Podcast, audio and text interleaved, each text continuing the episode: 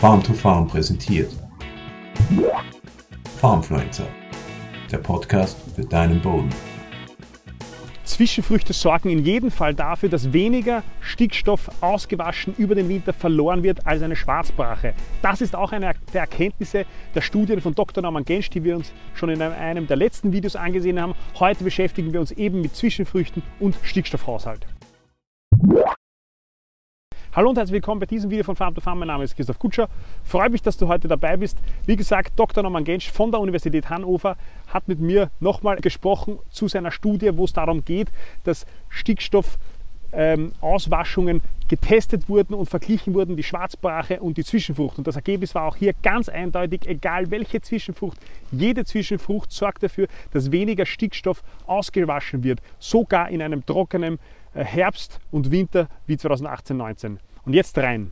Hallo, herzlich willkommen Norman Gensch zum zweiten Teil äh, unserer kleinen Videoreihe, die auch nur aus zwei Teilen besteht. Ähm, diesmal, also zuletzt haben wir gesprochen über die Zwischenfrucht und den Wasserhaushalt ähm, und die interessanten Erkenntnisse, die ihr da in diesem Catchy-Forschungsprojekt hattet. Und heute geht es eben um die Nährstoffnutzung, insbesondere die Stickstoffnutzung. Äh, und das schauen wir uns aus diesem Versuch jetzt im Detail an. Vielen Dank und ich gebe gleich weiter an dich, Norman. Ja, vielen Dank nochmal. Genau, also heute in dem zweiten Teil ähm, des Versuchs geht es eben um, die, um das Stickstoffmanagement.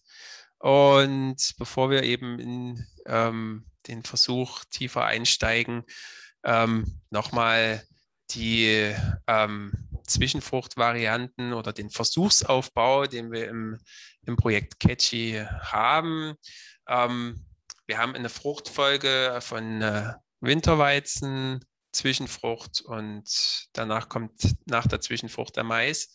Und wir vergleichen hier ähm, vier ähm, Reinsaaten von Zwischenfrüchten. Und zwar haben wir versucht, dort jede Familie ähm, jede wichtige Familie reinzunehmen. Einmal halt eine Leguminose und da haben wir den Alexandrinerklee als Reinsaat, ein, Grä ein Gras, da der Rauhafer äh, und eine Brassicacee und da hm, der Gelbsenf, weil es einfach auch die wichtigste und meistgenutzte, weit verbreitendste Zwischenfrucht ist. Und dann die Facelia als Wasserblattgewächs, ähm, auch sehr stark und weit verbreitet, eine wichtige Zwischenfrucht. Und diese vier ähm, Reinsaaten ähm, haben wir dann noch in einer Mischung aus, äh, in einer Vierer-Mischung zusammengefasst, also Senf, Klee, Rauhafer und Facelia.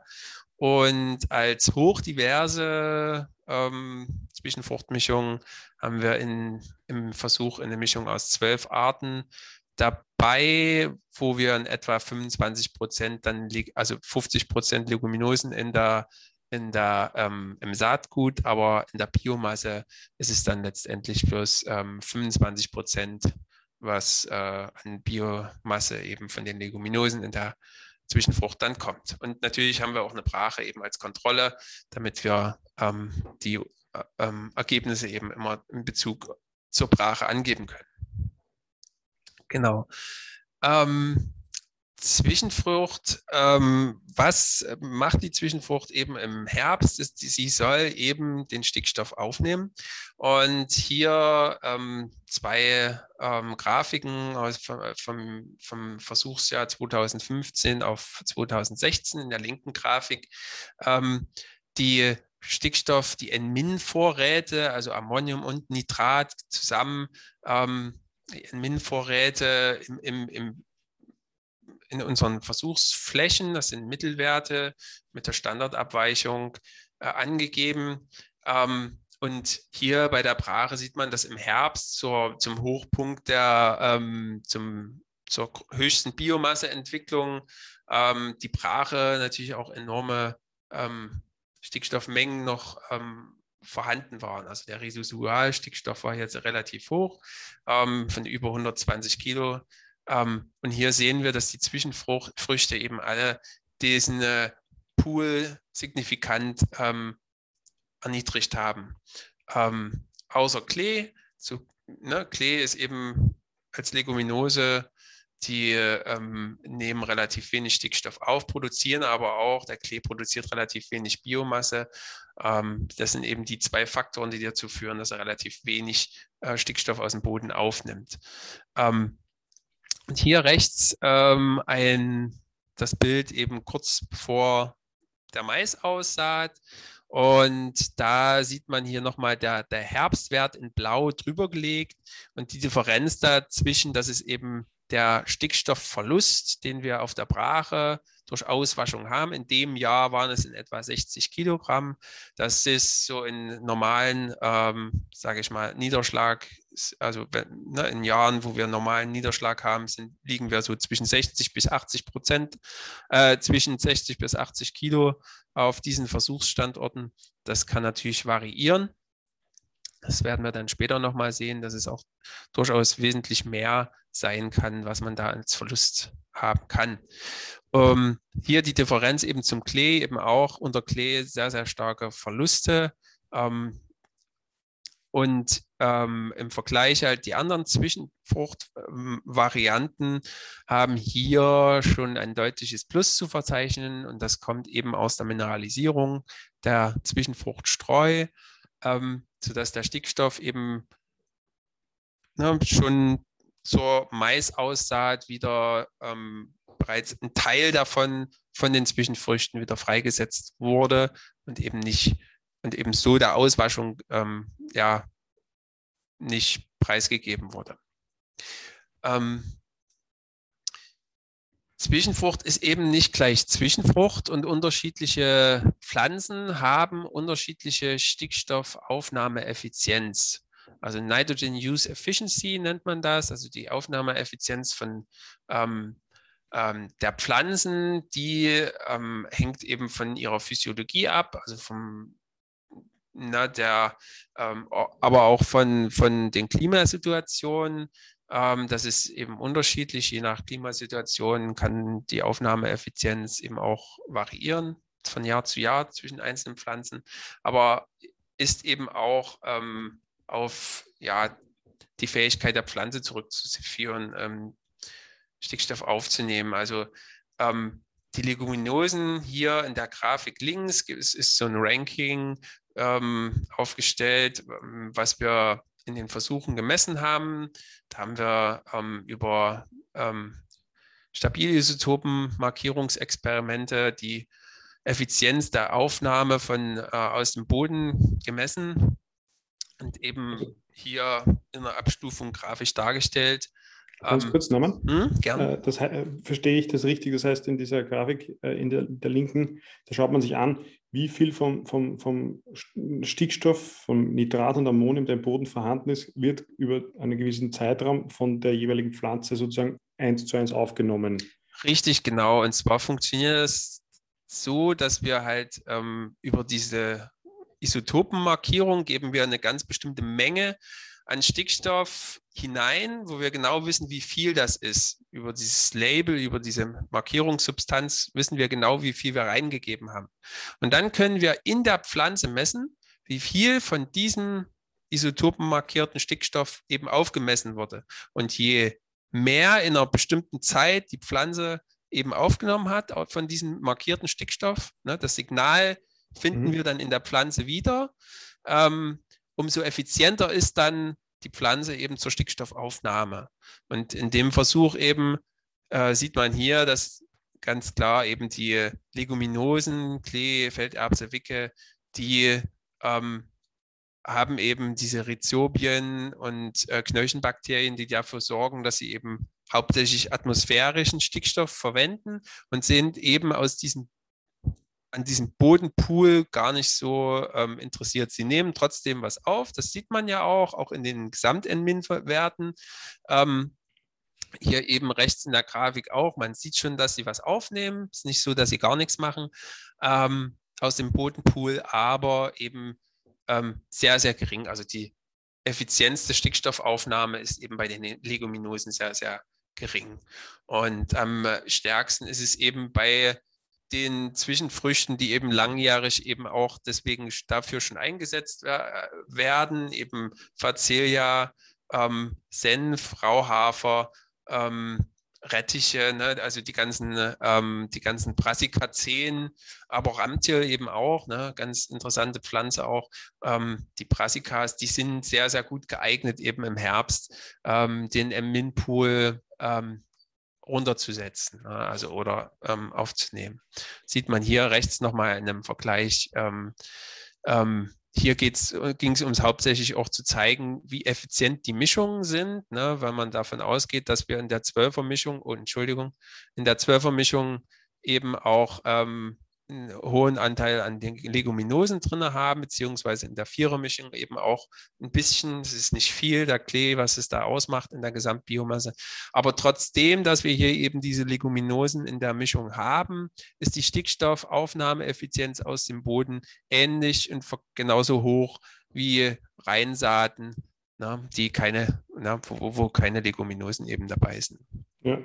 Kann man, kann man den, ist der, der, der Schluss sozusagen zulässig, dass man sagt, wenn, wenn, wenn jetzt wenig Enmin vorhanden ist, also der Boden sozusagen zu Zeitpunkt außer der Zwischenfrucht relativ wenig Nitrat und Ammonium im Boden hat, dass die Pflanzen sich besser behaupten können, die, die weniger stickstoffeffizient sind. Äh, und ja. wenn, wenn viel Stickstoff vorhanden ist, dominieren natürlich dann äh, auf der, in der Grafik, äh, also Fasele, Rampelkraut, ja. Leindot, der Rauhafer. Ja. Ähm, das ist auch, glaube ich, was ein bisschen die Erfahrung ist, was ich ganz interessant finde. Ihr habt da auch den Winterweich, äh, Winterweizen drinnen, also sprich das Ausfallgetreide. Genau, das Ausfallgetreide haben wir auch mitgenommen. Richtig, das haben wir immer als Kontrolle mitgenommen, wie effizient eben das auch ist. Und äh, genau, völlig richtig. Dieses Jahr ist es genau so, dass wir eben aufgrund der Dünge, der Dünge ähm, Verordnung die Zwischenfrüchte erstmals gar nicht mehr düngen durften. Und dieses Jahr ist es so, dass sich eben die Mischung und der Klee, die die äh, viel, viel besser etablieren konnten, ähm, und die, und die Reinsaaten, außer der, der Rauhafer, eigentlich dieses Jahr recht ähm, spärlich und kümmerlich waren, weil eben wenig Stickstoff zur Verfügung stand. Und die Mischung, die Zwölfer-Mischung stehen dieses Jahr und auch die Vierer-Mischung steht dieses Jahr sehr, sehr, sehr gut da und auch gut verteilt. Ne? In den anderen Jahren, wo wir andüngen mussten, war es immer so, dass die Vierer-Mischung dominiert wurde von Facelia und Senf. Ja. Und dieses Jahr ist es so, dass sich erstmals wirklich der, der Klee richtig gut entwickelt hat. Zumindest an einem von unseren Versuchsstandorten. Da ist es so.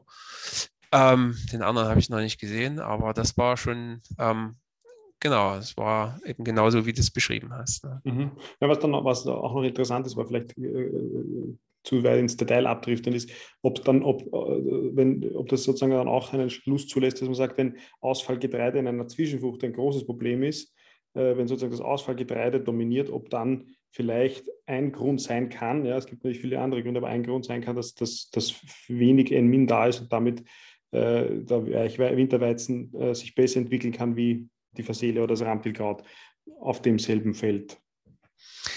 Ähm, das weiß ich nicht. Das kann ich jetzt davon nicht unbedingt, da haben wir zu wenig Ergebnisse dazu.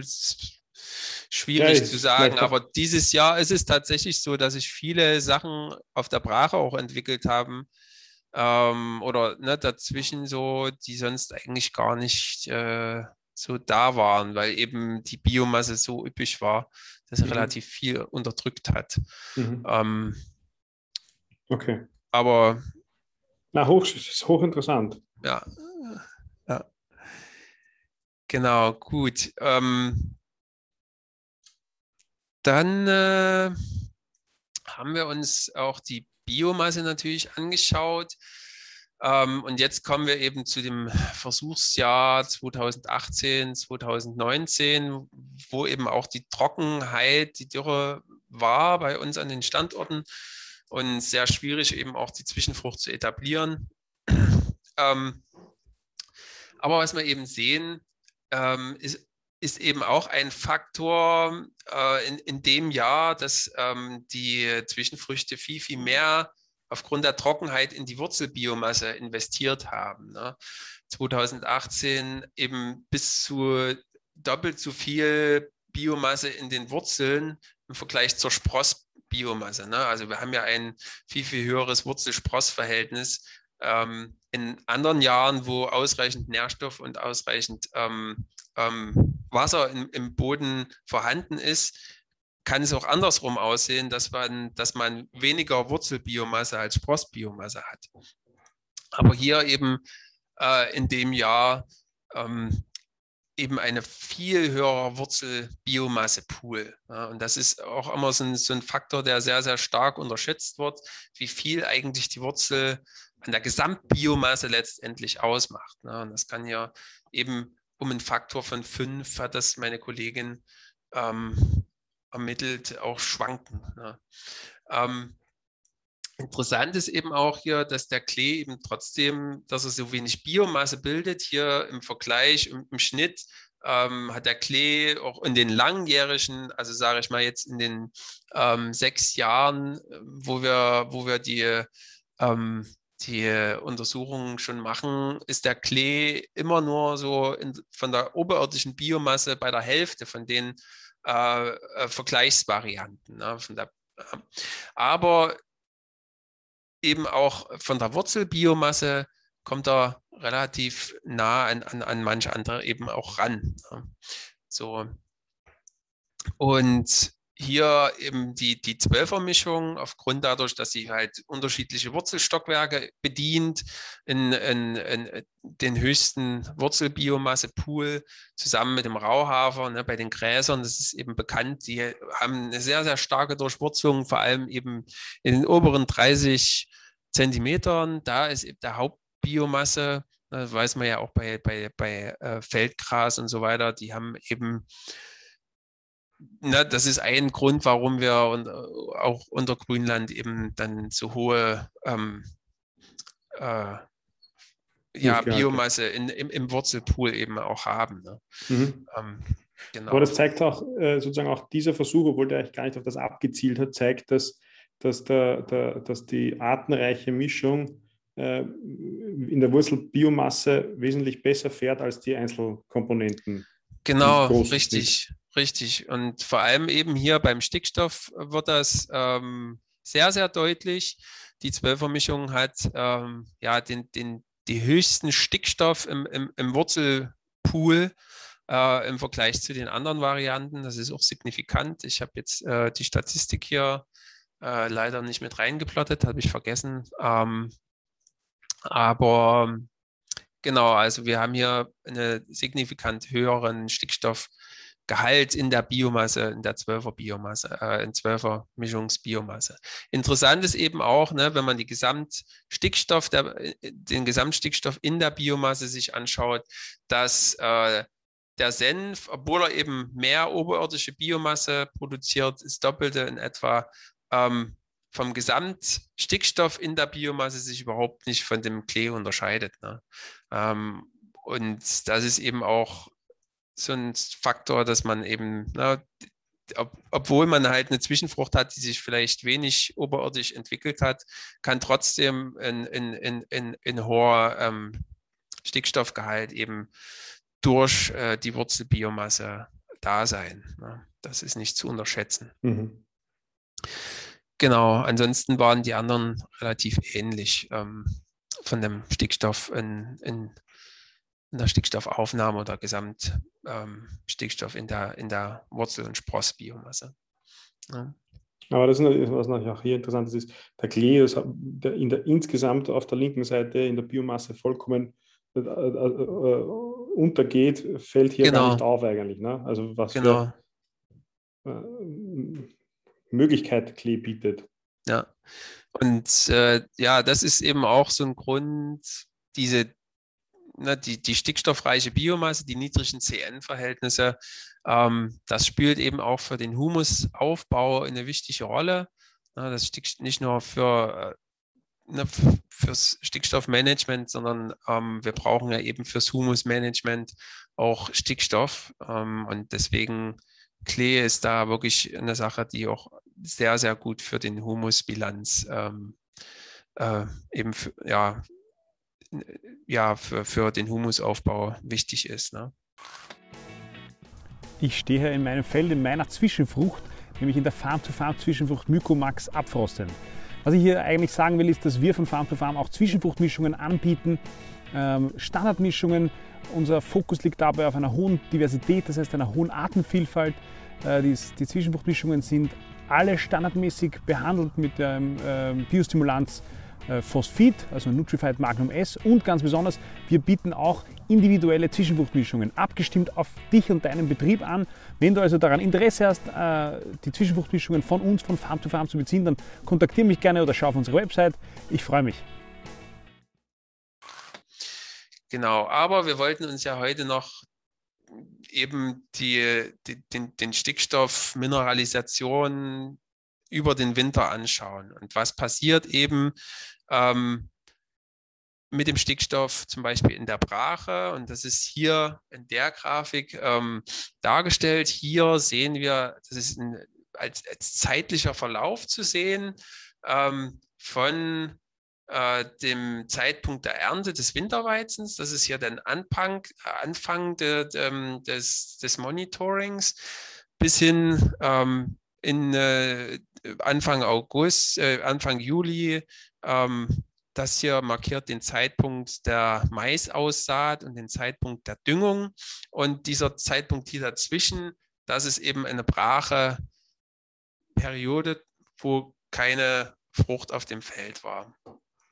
Äh, also hier die Farben zeigen ähm, eben unterschiedliche N-Min-Konzentrationen und je röter oder grüner es wird, umso mehr N-Min ist im Boden und je blauer es wird, umso weniger N-Min ähm, ist im Boden. Und das ist hier eben für eine Bodentiefe von 80 Zentimetern ähm, getan worden. Und wir haben hier, sage ich mal, aller vier Wochen in regelmäßigen Abständen Min-Proben gezogen und dann eben über eine Modellierung, über so eine Rastermodellierung ähm, diese Grafik erstellt. Das sind auch, ähm, das ist auch ähm, der Mittelwert von mehreren Feldmessungen. Also wir haben, das ist der Mittelwert von drei Replikaten, Feldreplikaten.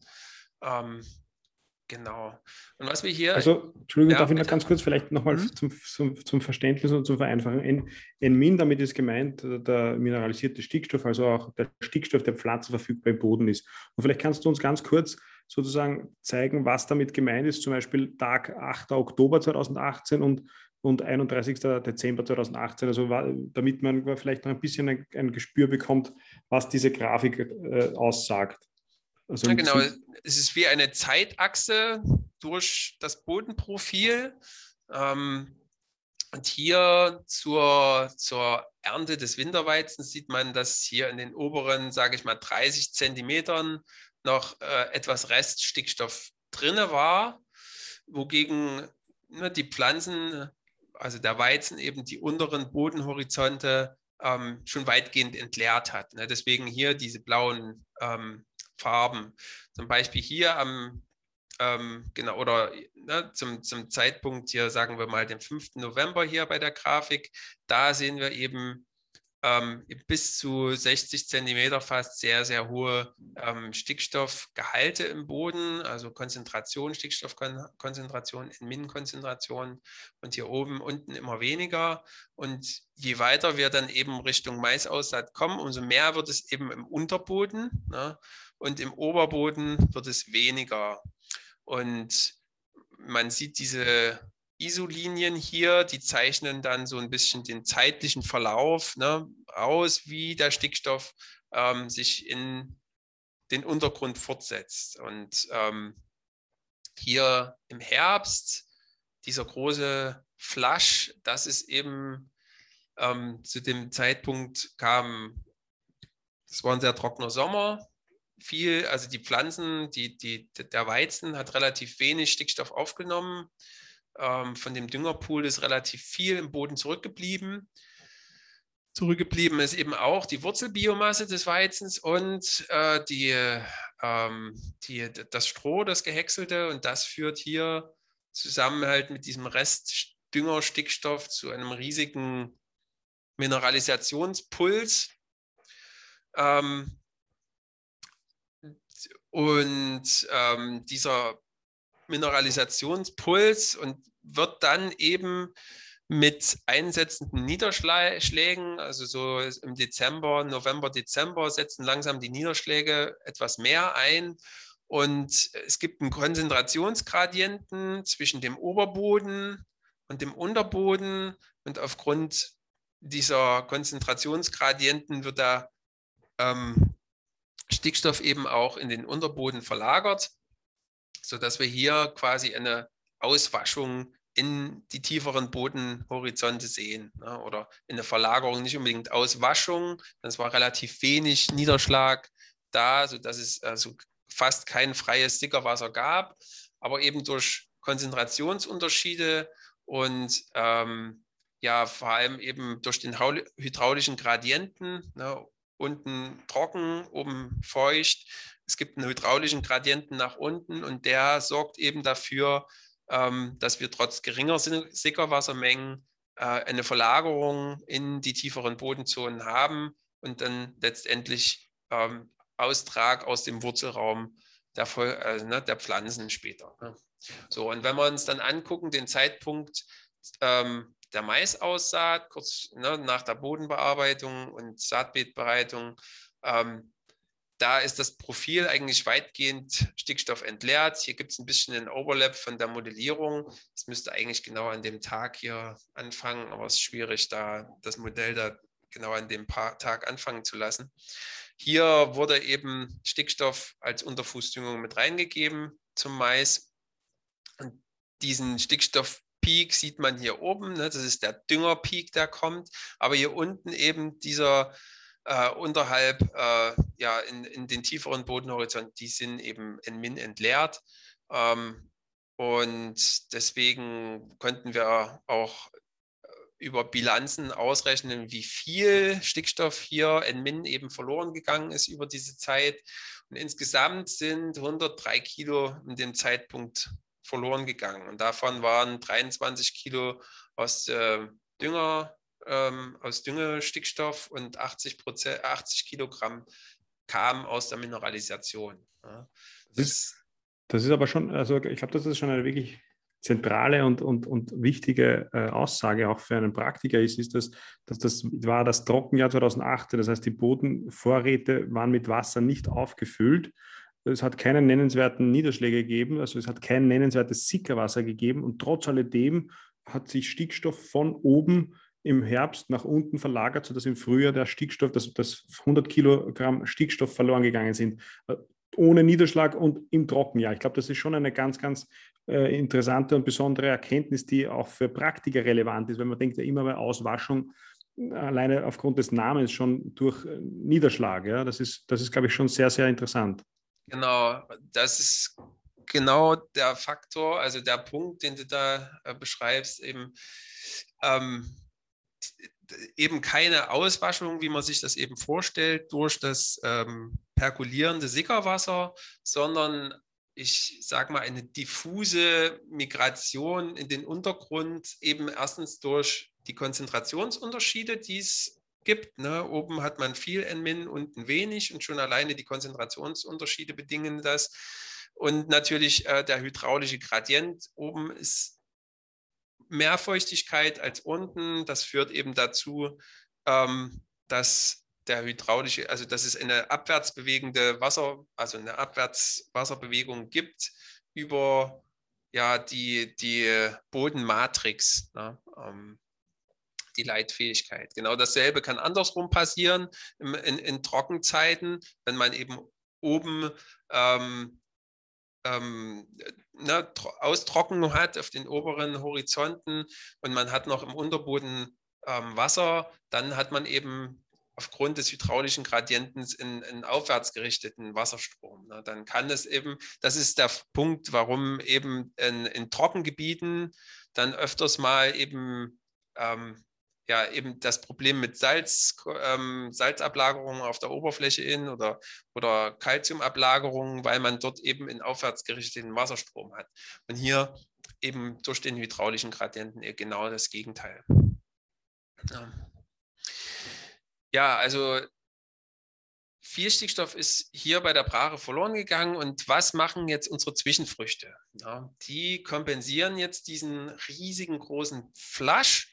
Und das habe ich jetzt eben für die anderen Zwischenfruchtvarianten ähm, quasi untersucht. Ne? Wir haben hier oben immer noch die Brache als Vergleich, damit man das so ein bisschen im Hintergrund hat. Hier oben sieht man nochmal diesen Flasch. Und hier als erstes die Zwischenfracht äh, Rauhafer und darunter der Senf. Und hier sehen wir eben, dass dieser große Flasch im äh, Herbst aufgenommen wird von den Zwischenfrüchten. Ne? Hier Aussaat der Zwischenfrüchte ist hier mit dieser, äh, mit dieser gestrichelten Linie markiert und hier oben noch ähm, ein kleiner Peak wo, von der Mineralisation und dann wachsen die Zwischenfrüchte und nehmen eben diesen ganzen Flasch auf, ne? sodass wir dann ähm, bis äh, Dezember, solange wie sie eben wachsen, solange die Vegetationsperiode geht, da ähm, haben wir eben diese Stickstoffaufnahme und Entleerung des Stickstoffpools im Boden, ja, sodass wir dann eben ein weitgehend ähm, entleertes N-Min-Profil haben. Und jetzt kommt eben der Punkt, dass die Zwischenfrucht im äh, Dezember aufhört zu wachsen, beziehungsweise in dem Fall abfriert. Und sobald die Zwischenfrucht abstirbt, beginnt die Mineralisation. Ähm, und selbst bei sehr niedrigen Temperaturen im, im, im Winter fängt sofort eine Mineralisierung an. Ähm, und da ist es jetzt natürlich unterschiedlich, was habe ich für eine Zwischenfrucht und was habe ich für eine äh, Qualität der Zwischenfruchtstreu. Das spielt hier eine ganz wichtige Rolle. Hier sehen wir den Unterschied eben zwischen Rauhafer und Senf.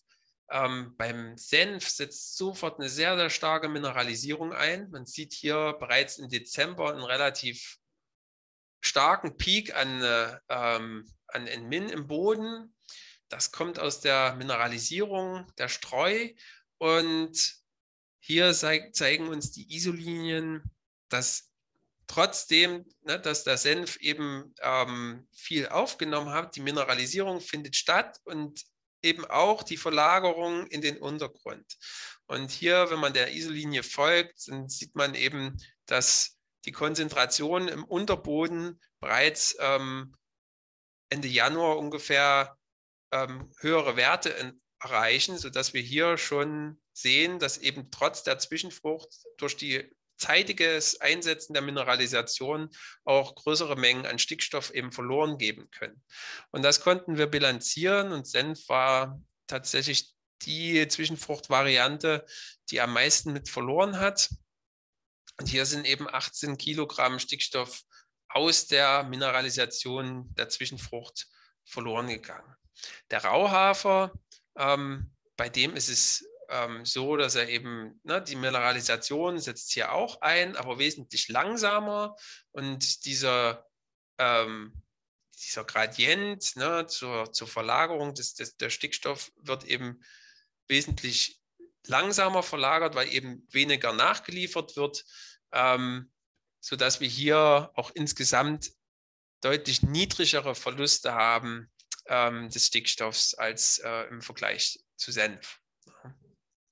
Warum ist das jetzt so, dass beim Senf eben so viel verloren geht und beim Rauhafer nicht? Der Senf ähm, hat relativ niedrige CN-Verhältnisse in äh, der Blattmasse. Im Schnitt in dem Versuchsjahr lag da so zwischen 8 bis 10.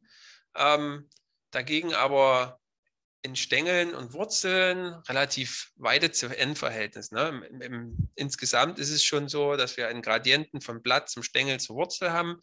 Ne? Die Wurzeln haben eigentlich die weitesten CN-Verhältnisse ähm, und die Blätter am, am, die, die, die engsten CN-Verhältnisse.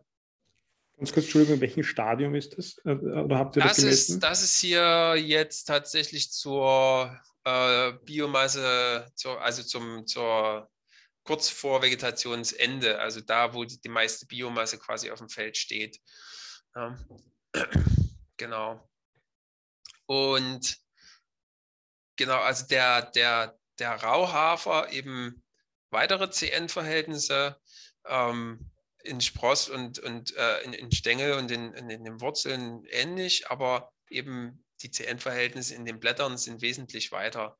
Und das ist eben meine Erklärung dafür, dass wir hier so einen zeitig einsetzenden ähm, Puls haben, ne, weil die Blattmasse, wenn der abstirbt, das ist immer das, was als erstes mineralisiert wird beim Senf. Und äh, das weiß jeder, der Senf schon mal auf seinem Acker stehen hatte. Zurück bleibt eigentlich nach dem Winter, stehen eigentlich nur die Stängel da. Und eben diese, die, die, die, ähm, die Wurzeln mit dem weiten CN-Verhältnis, das ne, weiß man auch, die, die bleiben sehr, sehr lange im Boden auch ähm, als Rückstände vorhanden. Und dann hat man halt eben eine Biomasse, die man in den Boden einarbeitet, mit sehr, sehr weiten CN-Verhältnissen. Die, die Blattbiomasse ist bereits mineralisiert über den Winter. Ähm, und das, was man einarbeitet, hat sehr, sehr weite CN-Verhältnisse und das kann natürlich unter Umständen dann auch bei ungünstigen Bedingungen zu einer Endsperre führen. wenn, wenn man eben oder zumindest aus einer Zehrung aus dem Düngerpool, ne, weil die Mikroorganismen dann bei diesen weiten CN-Verhältnissen ähm, den Stickstoff brauchen, um Stängel und Wurzelmasse äh, zu, ähm, zu zersetzen. Ne. Bei äh, dem Klee, das hat man ja am Anfang schon gesehen, äh, der Klee nimmt auch im Herbst, das sehen wir hier, relativ wenig aus dem Boden auf. Also der kompensiert eben diesen Mineralisationsschub nicht. Ne, wir sehen, dass er, dass er was aufnimmt, es passiert was, aber eben aufgrund ähm, dadurch, dass er nicht darauf angewiesen ist und eben diesen Stickstoff aus der Luft benutzt. Und natürlich auch, weil geringe Biomasse, nicht so ein hoher Wurzeltiefgang, ähm, deswegen auch ähm, eben nimmt er eben nicht so viel auf. Und es passiert eben auch eine zeitliche Mineralisierung. Auch der Klee hat sehr, sehr enge CN-Verhältnisse. Und wenn die Sprossbiomasse dort bei CN-Verhältnissen von ja auch eben 10 äh, wie, bei, wie bei Senf, das führt eben dazu, dass wir eben eine zeitliche Mineralisierung haben. Und Klee war ja mit Abstand die Zwischenfrucht, wo wir tatsächlich auch am meisten Stickstoff verloren haben. Ja, eben weil es das nicht kompensieren konnte. Ähm, eben wir hier in, eine, in eine Stickstofffracht von etwa 34 Kilo, die wir trotz der Zwischenfrucht Klee eben verloren haben über den Winter. Facelia ist sehr interessant, wenn wir uns die CN-Verhältnisse anschauen bei Facelia, dann liegen die bei der Blattbiomasse ähnlich wie Senf und ähm, bei den Stängeln noch weit noch eher darunter. Ne? Ähm, mit 20, 28 äh, in, in, in, Stängel und Wurzel liegt die Facelia eigentlich mit den, mit den CN-Verhältnissen noch weiter drunter. Hier sehen wir aber eben nicht so eine schnelle Mineralisierung im Winter, ähm, und wir errechnen eben auch eine sehr, sehr geringe Auswaschung. Das ist ähnlich wie bei Rauhafer so gering.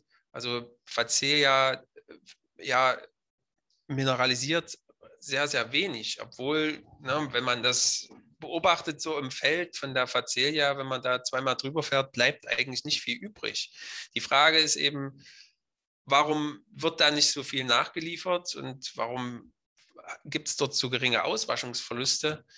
Ähm, ja, das ist eine Frage, da gehen wir auch derzeit noch nach. Ähm, aber es gibt so Hinweise, dass Facea eben Substanzen produziert, die auf das Mikrobiom eben Stickstoff äh, inhibizieren, also äh, N-inhibizierend sind. Also die haben ein äh, Potenzial, was eben die Mineralisation verzögert. Also so, so, eine Art N-Inhibitoren, die die Verzehr eben. Ähm, Aber gibt's, wäre es nicht auch interessant, sich anzusehen, ob das Verhältnis von Blatt zu, Spro zu Stängel beim, beim, beim, äh, beim Gelbsenf eher so ist, dass mehr Blatt und weniger Stängel äh, und bei der, bei der Facelia vielleicht das Verhältnis ein bisschen anders ist und dass sich dadurch auch eine, ein, ein Unterschied ergibt.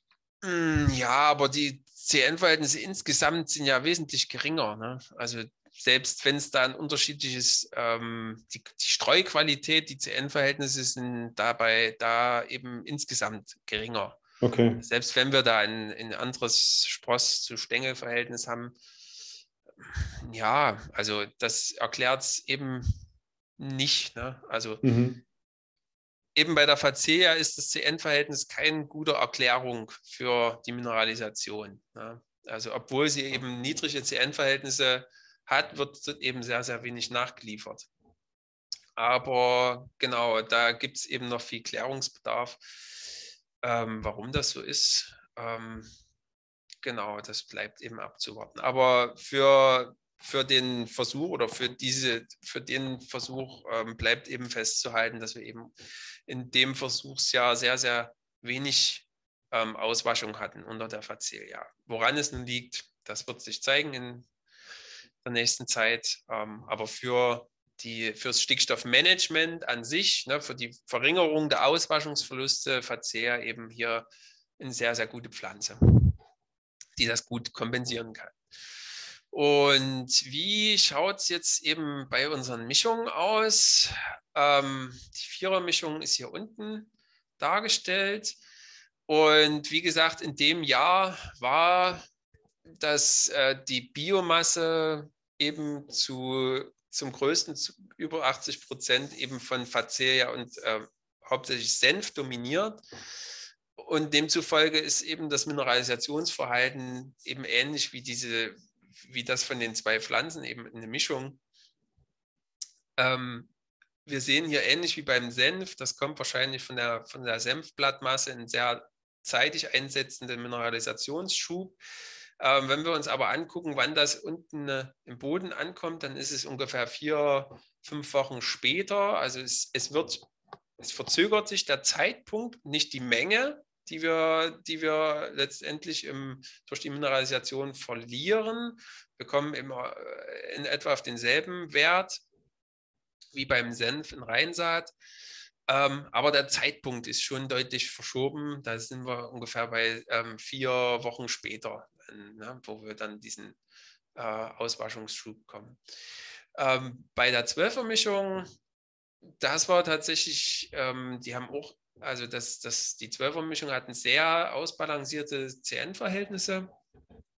Ne, wenn man sich ähm, die unterschiedlichen Pflanzenteile mit unterschiedlichen CN-Verhältnissen anschaut und eben auch die Gesamt, das CN-Verhältnis der Gesamtbiomasse in Spross und Wurzel eben misst, dann ist das CN-Verhältnis sehr, sehr ausbalanciert. Und das führt eben auch dazu, ähm, dass wir ähnlich, wir sehen schon, dass wir hier ein, ein, ein, zeitliches Einsetzen der Mineralisierung, also eben, ne, sobald eben die Biomasse abgestorben ist, fängt die Mineralisation äh, an, aber die kommt wesentlich, wesentlich später im Untergrund erst an, also in tieferen Horizonten. Also diese, ähm, dieser Gradient ähm, ist deutlich zeitverzögert, sodass wir erst ähm, kurz bevor der Maisaussaat eigentlich hier ein komplett volles Profil haben ne, an, an, an, im Min im Boden. Und äh, die Menge der Auswaschung waren hier eben auch mit 10 Kilo, ähm, nur sage ich mal, äh, 4, 5 Kilo mehr als das, was wir bei Rauhafer und Facelia hatten. Ähm, Trotz der, des äh, verhältnismäßig hohen Leguminosenanteil drinnen, muss man ja schon dazu sagen. Ne? Du hast gesagt, 25 Prozent der Biomasse Leguminosen, genau, trotzdem ja. nur 10 Kilo äh, Verlust. Richtig. Und auch äh, vom Stickstoff ist das ja eben die Mischung. Die Mischung hat eben auch die Gesamt vom Stickstoff her den meisten Stickstoff in der Biomasse gehabt. Eben hauptsächlich durch den Wurzelpool. Der Wurzelpool hatte da einen ganz großen Einflussfaktor bei der Biomasse, beim Biomasse-Stickstoff gehabt. Ähm, also insgesamt hier der meiste Biomasse-Stickstoff äh, in der Zwölfermischung und, sage ich mal, sehr ausbalancierte ähm, äh, Verluste, ne? also im, im, mittleren Bereich.